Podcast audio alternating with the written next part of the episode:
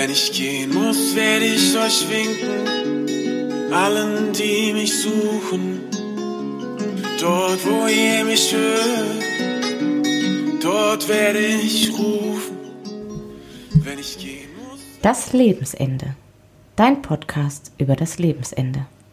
Wir sind Pia und Corinna und wir sprechen über bedürfnisorientiertes Sterben lassen. Unser Ziel ist es, dass Sterben in Würde sein darf und wieder ein Stück weiter dahin rückt, wo es hingehört, in die Mitte der Gesellschaft. Wenn ich gehen muss, werde ich im Lachen sein, in Tränen und zum Frieden. Dort, wo ihr mich fühlt, dort bin ich geblieben. Wenn ich Hallo zu einer neuen Folge von eurem Lebensende Podcast. Ich Pia und neben mir Corinna. Wir sprechen heute mit unserem Gast Pia Christ über das Sterben auf Intensivstationen. Du erfährst einiges über Maximaltherapie am Lebensende und wir beschäftigen uns mit dem Sinn und Irrsinn von verschiedenen Maßnahmen. Wir gehen der Frage auf den Grund, warum auf Intensivstationen kein Platz zum Sterben ist. Und wir kreieren Lösungsansätze. Wenn ihr nach der Folge Fragen oder Anregungen habt, schreibt uns eine Mail oder eine Nachricht bei Instagram. Wir werden euch antworten. Wenn ihr mehr über Pia oder über uns und unsere Arbeit erfahren wollt, schaut in die Show Notes. Da findet ihr die passenden Links und unsere E-Mail-Adresse. Viel Spaß und Impulse beim Zuhören. Hallo Pia. Schön, dass du dir die Zeit genommen hast, hier mit uns in unserer Podcast-Folge zu sprechen. Und ich würde dich einfach mal bitten, dich kurz vorzustellen, wer du bist und was du machst.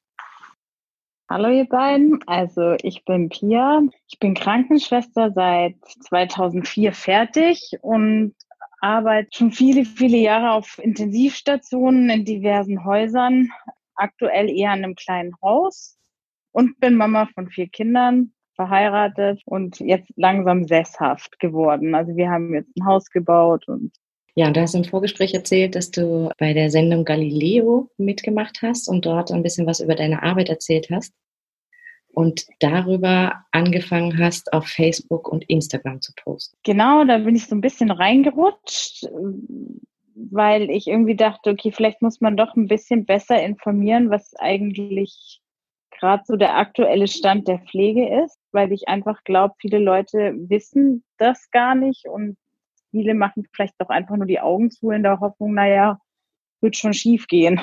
Hm. Und wir sind über ähm, einen Post ähm, ganz speziell auf dich aufmerksam geworden bei Instagram. Da schreibst du über die Begleitung ähm, von einem 88-jährigen Patienten, der sichtbar im Sterben liegt und trotzdem maximal versorgt wird. Und du stellst dir immer wieder die Frage, was mache ich hier eigentlich? Und am Ende stellst du die Frage, sieht denn niemand dass der Mensch stirbt, so, dass er nicht mehr kann. Und warum lassen wir ihn nicht einfach los? Ähm, warum lassen wir ihn nicht sterben? Und ich glaube, dass es vielen, vielen anderen Pflegekräften genauso geht und dass auch viele sich genau diese Frage stellen, was mache ich hier eigentlich? Und deswegen würde ich gerne ein bisschen tiefer in diese Frage einsteigen.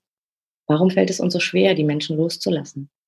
Ich sage ja, ich habe viele Jahre an einem großen Haus in München gearbeitet und ich glaube einfach, dass gerade die großen Kliniken so den Fokus verlieren, weil einfach so viel technisch mittlerweile möglich ist, um Menschen am Leben zu halten und aufgrund dessen vieles äh, verloren geht an dieser Menschlichkeit. Also man sieht nur noch Werte, Ausdrucke, auf dem Papier sieht es gar nicht so schlecht aus, aber wenn man eigentlich mal genau hinguckt, dann ist der Patient ja eigentlich nur gut, weil gewisse Medikamente laufen und weil gewisse Maßnahmen getroffen werden. Aber wenn man einfach mal nur den Mensch sehen würde, ohne die Maschinen, ohne Geräte, die Medikamente, dann wäre der eigentlich schon nicht mehr da. Und das ist schon was, was mich viele Jahre schon beschäftigt, wo ich mich wirklich frage, was machen wir hier eigentlich? Also wann hören wir denn auf? Wann hat ein Menschenleben das Recht von uns zu gehen? Und ich glaube einfach auch, dass zu wenig Aufklärung da ist, dass die wenigsten Angehörigen eigentlich bewusst ist, was da eigentlich gerade vor sich geht. Mhm. Also du meinst, wenn Angehörige besser aufgeklärt werden würden und dann auch mehr mitentscheiden könnten, dass weniger Maximaltherapie am Lebensende passieren würde? Ja, also ich glaube, wenn da einfach deutlich bessere Aufklärung wäre, also auch, dass man wirklich sagt, man fängt in jungen Jahren eigentlich schon an, sich da mal Gedanken drüber zu machen, was ist denn, wenn das mal eintritt. Ich meine, viele schreiben ihr Testament oder haben so einen Organspendeausweis. Ganz viele Jugendliche haben das. Ich glaube, diesen Menschen ist nicht bewusst, was ist eigentlich, wenn ich wirklich einen schlimmen Unfall habe und man nicht weiß, wacht der Mensch wieder auf oder nicht, oder ich kriege eine schlimme Krankheit und liegt da, will, will ich das wirklich? Ist mir das bewusst, was dann mit mir passiert? Also, dass da einfach viel mehr Aufklärung gemacht werden muss. Okay, also du meinst schon sehr viel mhm. früher ansetzen. Ja. Sich generell Gedanken darüber machen, dass das Leben endlich ist und in ja. was für Situationen man kommen könnte.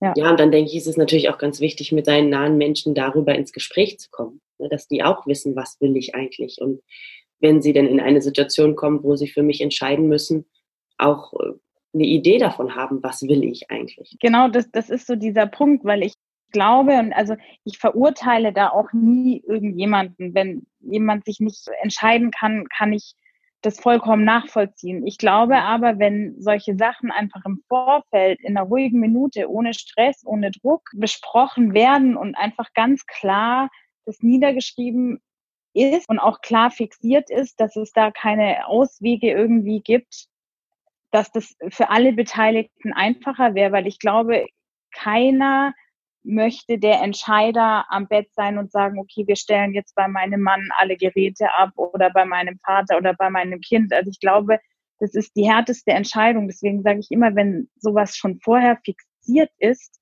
ist es viel besser, wie wenn man akut und meistens passieren solche Situationen blöderweise akut vor dieser Entscheidung zu stehen. Ja, da würde ich dir mhm. auf jeden Fall recht geben. Jetzt gibt es natürlich aber trotzdem Situationen, wo solche Entscheidungen getroffen werden müssen von Angehörigen oder eben auch von Medizinern. Und da bleibt ja die Frage, warum ist es so schwer, Menschen sterben zu lassen? Warum müssen wir immer weitermachen? Und was hat es für einen Sinn? Also ich glaube, wenn ich jetzt einfach so mal zurückschaue, denke ich, ist vieles einfach auch, dass die Mediziner nicht da das Zepter in die Hand nehmen wollen, weil mhm. es gibt ja immer Möglichkeiten. Man muss ja auch sagen, man hat medizinisch wahnsinnig viele Möglichkeiten. Über das Outcome kann man wahrscheinlich diskutieren, ob mhm. das jetzt sinnvoll ist oder nicht. Also das ist natürlich auch noch so eine schwierige Diskussionsfrage. Und ich glaube halt, dass das auch so ein Weiterschieben ist, dass auch die Mediziner immer sagen, ja, aber man könnte noch und es wäre ja noch möglich, anstatt man einfach glaube ich, da wieder den Fokus auf den Menschen nimmt und sagt, hey, jetzt schaut da mal hin. Ich meine, das war ein glücklicher Mann, der hat sein Leben gelebt, seine Kinder sind da. Was kommt dabei raus, wenn wir jetzt weitermachen? Und ich glaube, den Fokus verlieren ganz viele Kliniken, wahrscheinlich auch, um es böse zu sagen, des Geldes wegen. Man kann natürlich da viel forschen, weitermachen, ausprobieren. Und ich sage auch da, in gewissen Fällen ist es sicherlich sinnvoll, dass man sagt, okay, hey, wir schöpfen da einfach das Maximum aus, was die Medizin hergibt. Aber irgendwann muss man auch sagen, ist einfach gut. Und ich habe leider doch in meiner Laufbahn schon wirklich furchtbare Sachen erlebt, wo man wirklich, also der Mensch war tot. Ja, mhm. der hat auf dem Monitor noch gelebt, aber da war nichts mehr und man wusste auch, das wird nichts mehr. Und das nicht nur einmal. Also das sind einfach oft Situationen, wo einfach immer weitergemacht wird. Und ich glaube einfach, die, der Fokus geht weg vom Menschlichkeit sein, sondern nur noch Maschinen, Therapie, Forschen, weiterkommen. Das Menschliche wird nicht mehr gesehen. Und so wird es leider meines Erachtens auch verkauft. Die Hoffnung stirbt bekanntlich immer zuletzt. Und wenn die Menschen am Bett sitzen und es wird natürlich, ja, es gibt da noch eine Möglichkeit, man könnte ja, dann schöpft natürlich jeder Angehörige Hoffnung und denkt, ah, das probieren wir jetzt noch, anstatt man einfach sagt, man quält ihren Vater, ihre Mutter, ihren Mann, ihr Kind weiter. Aber es gibt natürlich eine Möglichkeit. Aber man, es wird immer so positiv verpackt mhm. mit einem Hoffnungsschimmer drin, den ich eigentlich total schlimm finde, weil unterm Strich ist es meistens trotzdem so, dass man das Ganze noch unnötig hinauszögert und dann doch der Patient eigentlich verstirbt. Also ich habe niemanden erlebt, um ehrlich zu sein, wo eine Maximaltherapie, wo es einfach fertig war, dass es irgendwas gebracht hat. Aber man versucht es halt. Aber das, finde ich, könnte man einfach abkürzen und würdiger machen, auch für alle Beteiligten, weil das ist ja kein Zustand. Also gerade in der Intensivstation verändern sich ja auch optisch durch diese Maximaltherapien die Menschen wahnsinnig. Also viele sagen auch, oh, ich erkenne ihn gar nicht mehr wieder. Und du stehst am Bett und denkst dir, ja, was, was mache ich hier? Ja.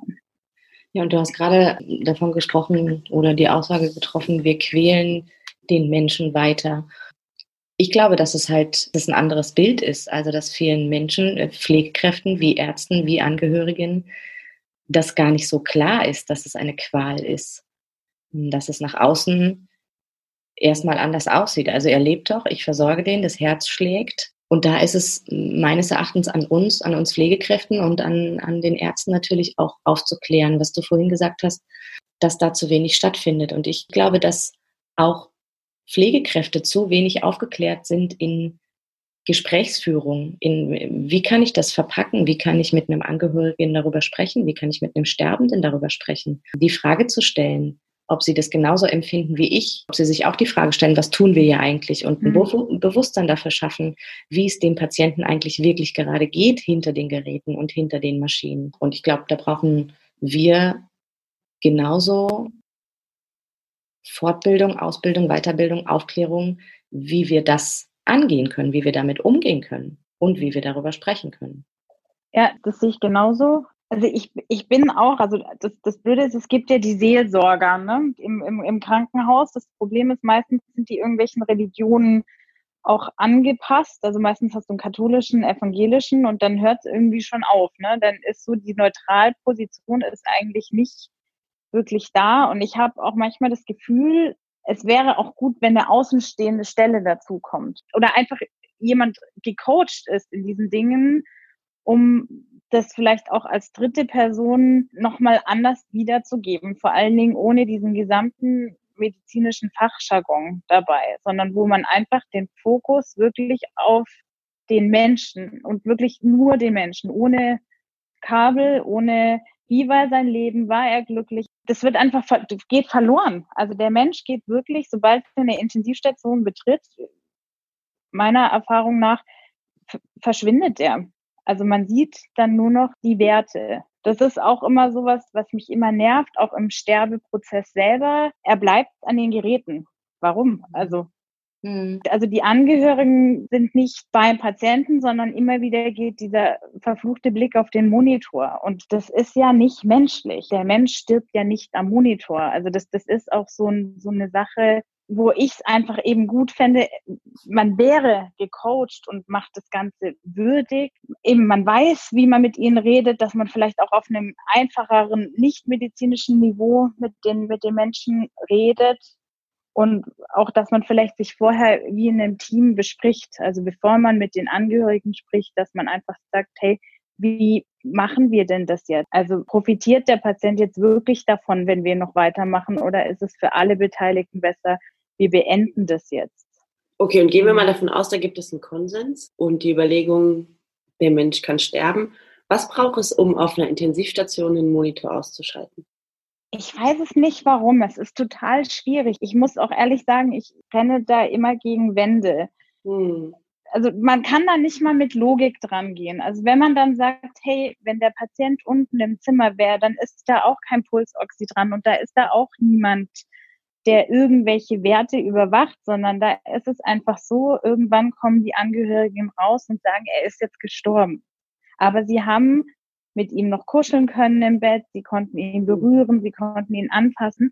Während auf einer Intensivstation ist es einfach so, der Normalbürger sieht Intensivstation, oh mein Gott, hier darf nichts berührt werden. Mhm. Auch nicht ihr Partner, ihr Kind, ihr, ihr Ehemann, was so wichtig ist. Und wenn du dann sagst, da kann nichts passieren, legen Sie sich ruhig aufs Bett, dann wirst du angeguckt wie ein Auto. Wie, ich mach doch da was kaputt, wo ich sage, nein, das sind nur Kabel. Im schlimmsten Fall fallen die Kabel ab, dann baut man sie wieder dran. Ich habe einmal Probe gearbeitet auf einer Station, die hatten ein Sterbezimmer auf der Intensivstation, was ich phänomenal gut fand. Also das war für mich wie, boah, Gott sei Dank, endlich schnallt mal jemand, dass man auch würdig Abschied nehmen kann. Aber bisher nimmt es viel zu wenig Platz ein. Und ja, bei dem, ich, bei dem, was du gerade hm? so beschreibst, macht sich mir auch wirklich das Bild auf. Also es gehört da nicht hin. Auf der Intensivstation ist kein Platz zum Sterben. Also Nein. wie du es auch beschreibst, diese ganzen Kabel, das ist alles, ja, es nimmt so viel Raum ein, dass kein Platz ist zum Sterben. Und wenn gestorben wird, dann hat es so ein ja, das ist halt passiert, das ist nebenbei passiert, das sollte auch so gar nicht sein. Und jetzt muss es weitergehen im Programm. Genau. Und, ja, so wie du das von dem Sterbezimmer, von wirklich einem Raum, da hat sich bei mir so ein Bild aufgemacht von wirklich von einer Oase, also mitten in der Wüste. Ja, genau so war es. Mhm. Also dieses, boah, Gott sei Dank. Nicht mehr dieses furchtbare am Maximaltherapiekabel Salat sterben. Das ist wirklich so und ich muss sagen, natürlich versucht man das immer noch so würdig wie möglich zu machen. Nur das Problem ist, ich bin räumlich eingeschränkt, weil ich kann es einfach nicht zulassen, weil da sind einfach dann meistens noch zwei andere Patienten mit im Zimmer oder ein anderer, mhm. wo ich sage, ich kann diesen Durchlauf nicht bewerkstelligen. Da sind keine Möglichkeiten da. Und da muss man irgendwie wegkommen. Weil du kriegst da niemanden für begeistert. Warum, weiß ich nicht. Ich glaube, auch die Ärzte haben Angst zu sagen, okay, wir beenden das jetzt hier. Man will dann vielleicht,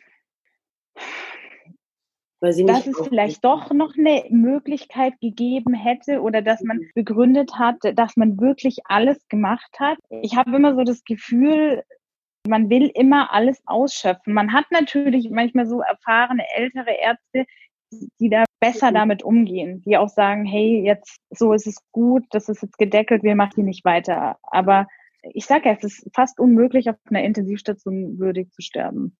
Manchmal ist auch die Angst davor da, was die Angehörigen sagen, was die Angehörigen tun. Die Angst davor, nachher ja, schuld zu sein, dass man es vielleicht auch mal umdenken muss. Also es ist natürlich, hat ja jeder seinen Part dran, aber ich denke, wir als Gesellschaft haben natürlich auch ganz bestimmte Erwartungen an Ärzte. Und in erster Linie haben wir in der Gesellschaft, in der wir die Endlichkeit gerne auch so lange wie möglich wegpacken, die Erwartung, dass Ärzte uns gesund machen und zwar um jeden Preis. Ja, ja und ich denke, das ist einfach auch ein Wechselspiel. Da kann man jetzt nicht sagen, die Ärzte oder die sind allein nicht schuld. Ich glaube, es ist ein ziemlich komplexes Problem. Ich, ich habe immer manchmal so das Gefühl, es wird gesagt, die und die Möglichkeiten haben wir. Und mhm. die gibt es natürlich, die Möglichkeiten. Aber es wird halt nicht erwähnt, wenn wir jetzt dieses Medikament ausschalten, dann verstirbt ihr Angehöriger. Das wird schon medizinisch gesagt, so ja, die und die Medikamente halten den Kreislauf aufrecht. Mhm. Aber ich glaube manchmal, wenn man eine klarere Kommunikation mit den Angehörigen hätte, auch dass es okay ist zu sterben. Und auch unvermeidbar.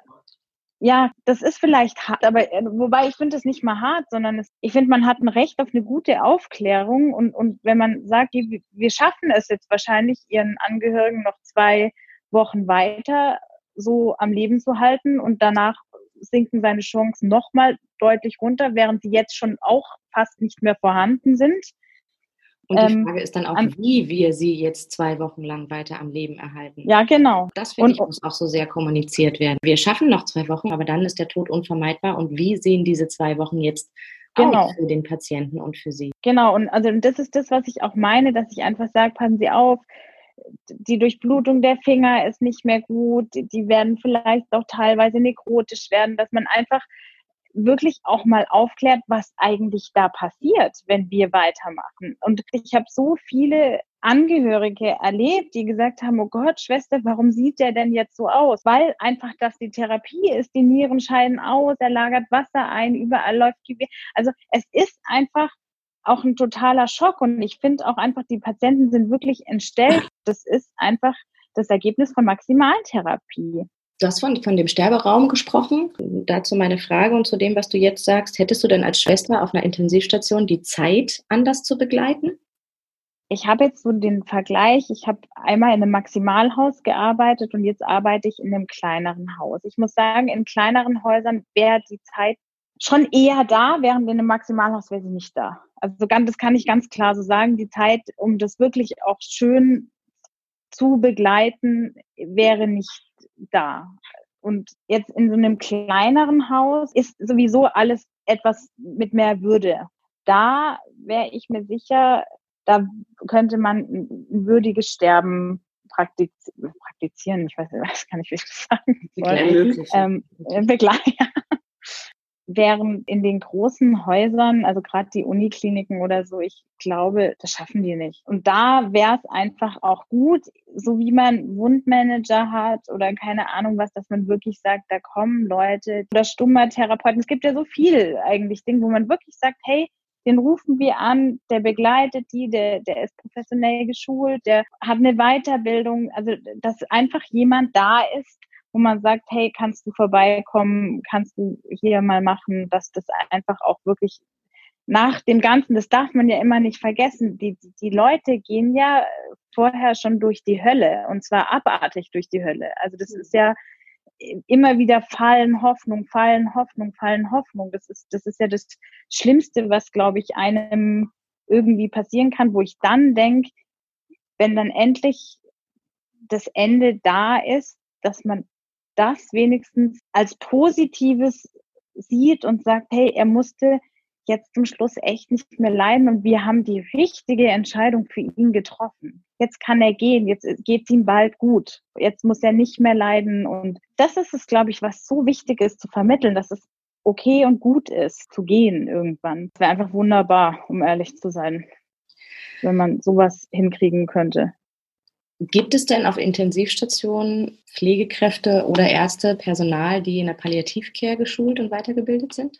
Also auf den Stationen, wo ich bisher gearbeitet habe, nicht nein. Deswegen sage ich, das ist wirklich was, was fehlt. Also ich sage wir haben viele Experten und ich finde halt auch, also um auf diese Kultur nochmal zu kommen, wir sind Multikulti in Deutschland. Ja, also das, das ist einfach so und es gibt so viele unterschiedliche Rituale, wo ich auch finde, das ist echt wichtig, dass das auch mit berücksichtigt wird. Ich weiß, dass da viele Kollegen manchmal so, aber das, ich finde, das ist, sind die letzten Stunden, Minuten und die sollten dann auch so sein, wie es in der Familie war und nicht, weil halt irgendwelche blöden Regeln im Krankenhaus sind. Also das, das ist so,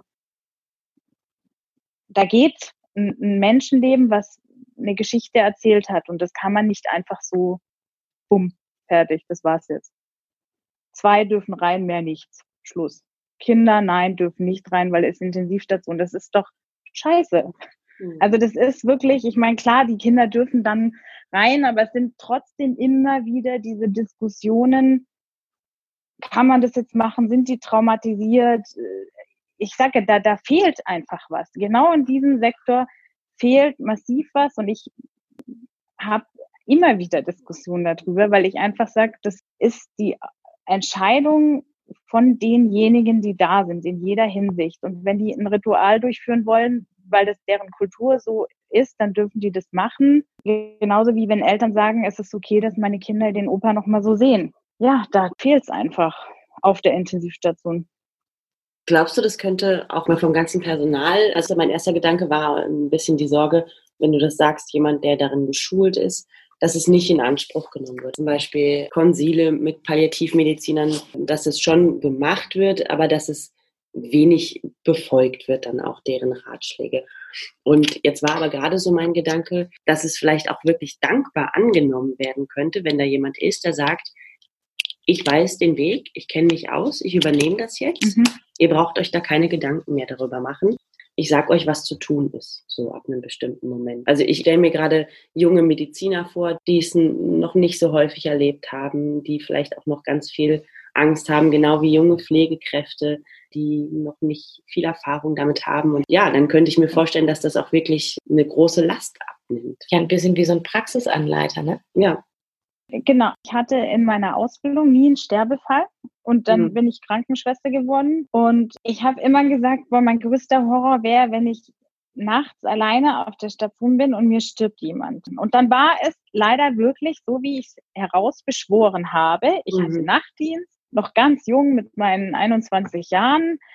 Dann hieß es schon, der Patient liegt im Sterben. Ich hatte von nichts eine Ahnung. Ich wusste mhm. zwar, was passiert. Und irgendwann nachts um drei bin ich dann in das Zimmer und dachte mir so, ist der jetzt tot?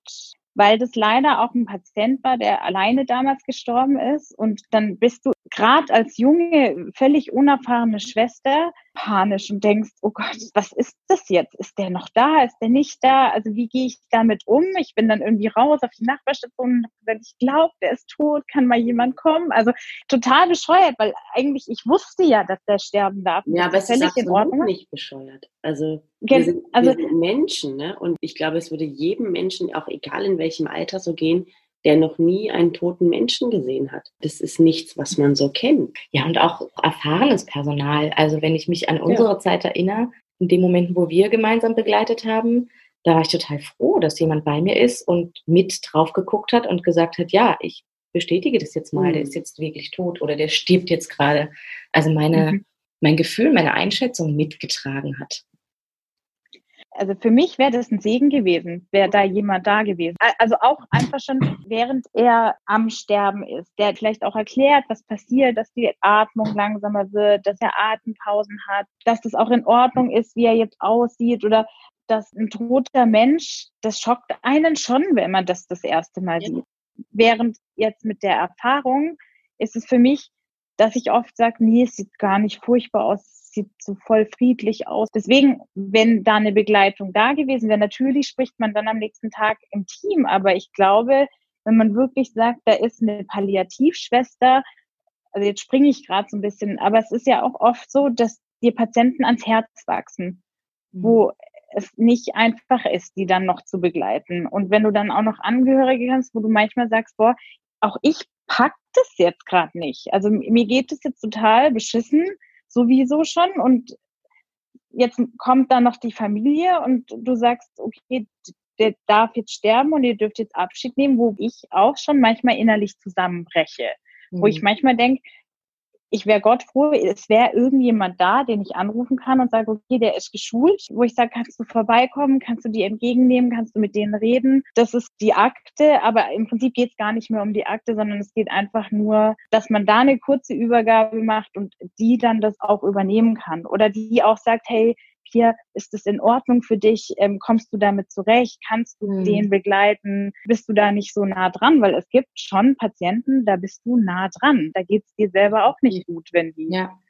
Ja, und wir sind ja. dann einfach da so reingeschmissen und ein ganzes Stück weit mit allein gelassen. Und das, was du gerade gesagt hast, diese Aufklärung über die Symptome, also die Atempausen, wie verändert sich vielleicht die Haut? Also das sind ja eigentlich Dinge, die wir den Angehörigen mitgeben müssten in der Aufklärung. Ja, genau. Um sie ja. aufzufangen, um sie zu begleiten, um ihnen die Angst mhm. zu nehmen, um sie vorzubereiten und wenn ich das selber nicht mal weiß, wie soll ich dann jemanden mitnehmen? Und wenn ich dann noch zusätzlich in meiner eigenen Emotion drin stecke, dass es mir schwer fällt oder dass ich eine Berührungsangst gerade habe und niemanden habe, den ich mir zur Rate ziehen kann, mhm.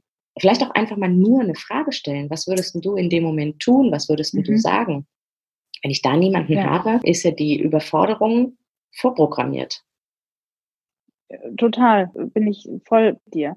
Und ich, das fehlt auch wirklich. Ich habe das jetzt schon öfters einfach erlebt, dass du einfach eine Bindung zu diesem Patienten aufgebaut hast und dass Pflegekräfte gesagt haben, boah, ich kann, ich kann jetzt nicht. Und jetzt ist es auch noch in meiner Schicht und ich, ich pack das einfach nicht. Und mhm. ich finde, da ähm, muss auch was für uns getan werden und die Ärzte. Du hast manchmal schlimmerweise auch junge Patienten, die reanimiert werden, wo dann die Ärzte danach völlig zusammenbrechen und sagen, mhm. scheiße, was habe ich denn falsch gemacht, wo wirklich dieses Personal da sein sollte, wo man sagt, du hast nichts falsch gemacht. Du hast mhm. alles gegeben in diesem Moment, um das Menschenleben zu retten und es war einfach jetzt vorbei und es ist okay. Das erlebst du einfach schon. Und dann wird es immer so runtergespielt. Also das wird nicht für voll genommen und man ist da wie in so einem in so einem Betrieb, in so einem Das- Fließbandbetrieb. Man stumpft da so ab, wenn dann der tote Mensch da ist. Funktionierst du so und du sagst, ja, okay, du brauchst den Bettplatz wieder so, den machst du jetzt fertig und dann fühlst also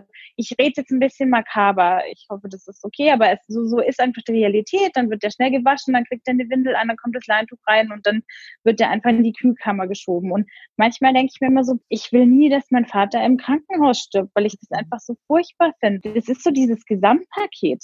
Sage ich auch immer, ich, ich will nie im Krankenhaus sterben. Das ist einfach Mhm. furchtbar. Ja, und wenn du sagst, man stumpft da so ab, also ich glaube, dass die Menschen, die Sterbende versorgen, gar nicht abstumpfen, weil sie das immer wieder erleben, sondern weil es keinen Raum gibt, das zu Genau. bearbeiten und zu verarbeiten und darüber zu reden, sondern weil sie so ähm, auf sich allein gestellt sind damit, mit ihren Gefühlen. Es wird nicht drüber gesprochen. Die Situation nach einer Reanimation, es muss weitergehen. Es wird nicht drüber gesprochen. Ja. Es hat, meine Trauer hat keinen Raum, meine Ängste, meine Sorgen. Und was bleibt, wenn ich das nicht für mich verarbeiten kann? Ich schließe das irgendwo in mir ein. Und dann, ja, glaube ich, ist das die Konsequenz, dass ich abstumpfe, dass ich anfange, es nicht mehr an mich heranzulassen und dass ich einfach meinen Job tue. Genau. Es gibt dann immer wieder mal Situationen, da wirst du zurückgeholt in die Realität und dann, dann merkst du aber auch, dir tut es total weh. Man leidet wirklich mit. Ich habe nicht nur einmal geheult. Also das ist schon, also so, so abstumpfen tust du nicht. Das geht einfach nicht. Und da denke ich mir immer, manchmal wäre es wirklich gut, man hat so jemanden da im Haus. Mhm. Einfach der kommt oder dass, dass man selber sagt, hey, wir haben auf der Station drei, vier Geschulte, wo man sagt, oh Gott sei Dank, die sind im Ding, die sollen das machen, die haben da eine Ahnung von, die können damit umgehen, vor allen Dingen auch, weil jeder Mensch ist anders. Also manche sind absolut trocken, nüchtern, erklären das absolut sachlich, aber manchmal denke ich auch, braucht man, dann gibt's wieder welche, die sind so völlig sensibel, eben heulen fast schon mit am Bett, was, was manchmal auch nicht immer förderlich ist dann für, für die Angehörigen. Und man bräuchte einfach diesen neutralen Part, der einfach Ahnung hat, was jetzt eigentlich Sache ist und der einfach da drin professionell geschult wird. Aber das ist halt wieder so typisch Krankenhaus. Da will man nichts machen. Du hast jetzt ein paar Mal vom würdevollen Sterben gesprochen. Was bedeutet denn für dich würdevoll sterben? Ich gehe immer von mir aus. Also ich, ich denke mir im schlimmsten Fall, oje, oje, wenn jetzt irgendjemand von mir stirbt, wie möchte ich dann da sein? Und wie, wie kann ich dann Abschied nehmen? Und mein Ding wäre, ich möchte ihn berühren können, egal wie, ohne geblockt zu sein durch irgendwelche Kabels, Arterien, irgendwelche Zugänge. Ich möchte, dass ich damit ins Bett liegen kann, dass, dass ich ihn pflegen kann, dass ich ihn waschen kann. Ich, ich, also man hat ja auf Intensivstationen einfach keine Ruhe. Ja, du, du willst weinen, du willst schreien, das, das, du verlierst da gerade einen Menschen. Mhm.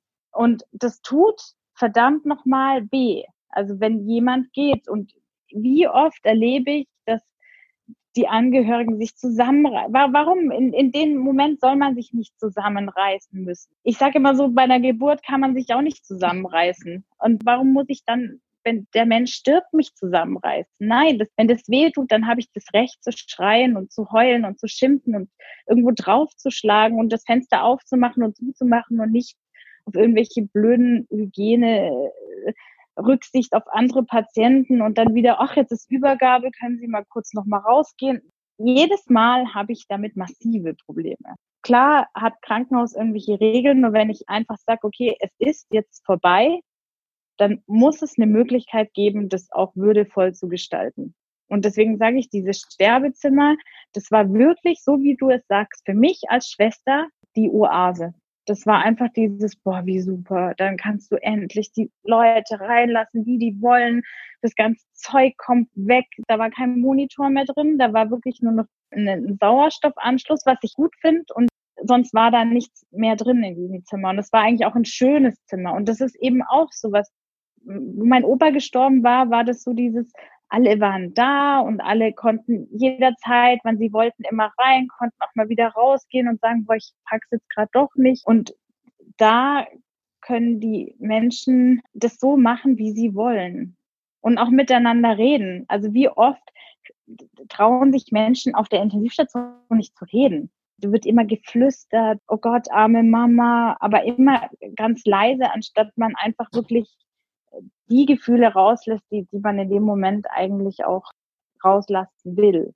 Mhm. Und da muss ich ehrlich sagen, da sind dann die türkischen Mitbürger, ich, ich liebe die eigentlich, weil die, die lassen sich da auch nicht aus dem Konzept bringen. Ja, also die, die, die stoßen dann natürlich immer auf so, oh, können die sich nicht zusammenreißen, wo ich sage, nein, warum nicht? Wenn die das so zelebrieren, klar ist man immer noch im Krankenhaus, aber ich denke, genau dieses Problem hätte man nicht, hätte man so einen Sterberaum. Mhm. Weil natürlich muss man Rücksicht auf andere nehmen und, und sagen, oh Gott, was ist denn jetzt da draußen los? Aber hätte man diese Oase, dann, dann wäre das alles so viel besser. Mhm. Ich glaube auch, es wäre auch für viele Ärzte auch besser, weil dann würde das so normal werden. Dann würde man sagen, okay, wir, wir, wir sind jetzt mit der Therapie am Ende und er darf jetzt sterben, also schieben wir ihn jetzt in dieses Sterbezimmer, wo eben nichts mehr drin ist. Ja, dann hat wo es eben keine Kabel sind. Ne? Genau, dann also, hat es einen Platz bekommen und es, ja, genau, so, so, so wie du sagst, dann ist es. Ja, dann hat es nicht nur den Platz im Sinne von einem Raum bekommen, sondern auch wirklich Platz in der Arbeit. So, das gehört ja, genau. sichtbar. Genau. Und, und vielleicht ja. auch so ein, ja, so ein Anker, ne? Also da habe ich was, wo ich genau. mit hingehen kann. Vollkommen. Ich sage ja, es war echt eine Oase. Du bist dann hin und dann war das auch noch ein schönes Zimmer. Es sah nicht nach Krankenhaus aus, sondern es war grün gestrichen, glaube ich, und, und irgendwie frei und schönes Licht und ja. Wenn du selber dich in deiner Arbeit in so einer Situation siehst, wie, wie gehst du damit um? Du siehst, der Patient äh, liegt im Sterben und ist äh, vielleicht noch maximal versorgt. Was tust du?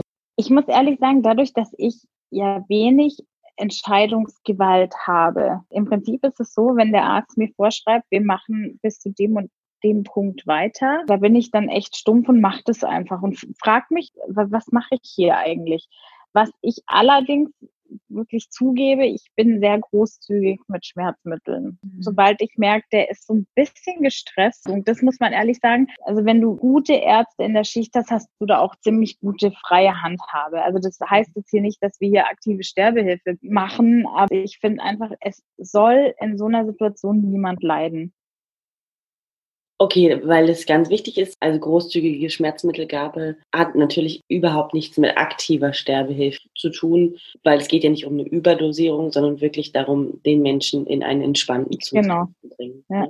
Ich, ich, muss auch einfach dazu sagen, Schmerzmittel so viel, wie sie brauchen. Mhm. Also mhm. das heißt jetzt nicht, dass man einfach sagt, hier, man donnert da jetzt ordentlich Morphin rein, sondern einfach, da sind wir wieder bei der Menschlichkeit. Also ja. ich gucke mir den Patienten an und wenn ich sehe, der wirkt auf mich gestresst oder ja. oh, jetzt muss ich doch ihn mal ein bisschen lagern oder anlagern, wo ich, das muss auch nicht überzelebriert werden. Ja, wie der Mensch liegt im Stern, da muss ich ihn doch nicht unnötig stressen und sagen, mhm. hier, wir müssen noch mal eine feuchte Waschung machen oder sonst irgendwas, wo ich mir dann da auch wieder von mir ausgehe und denke, hey, boah, lasst mich doch da einfach in Ruhe. Also ich bin gestern früh gewaschen worden so viel wie nötig und so wenig ja. wie möglich. Und, ich denke, da kann man ähm, jetzt noch eine Podcast-Folge draus machen. Haben wir auch als Thema schon aufgeschrieben, weil es sind ja eben nicht nur die medizinischen Maßnahmen, sondern es sind ja die Maßnahmen im Allgemeinen. Es sind ja genauso Pflegemaßnahmen, wo man sich ab einem bestimmten Punkt auch fragen muss, ähm, ja, es steht in Standard, aber wozu? Also was finden Sie? Ja, genau. Oder auch so Sachen wie, wir müssen den Tubus umlagern. Also selbst wenn er jetzt noch eine Druckstelle irgendwo kriegt,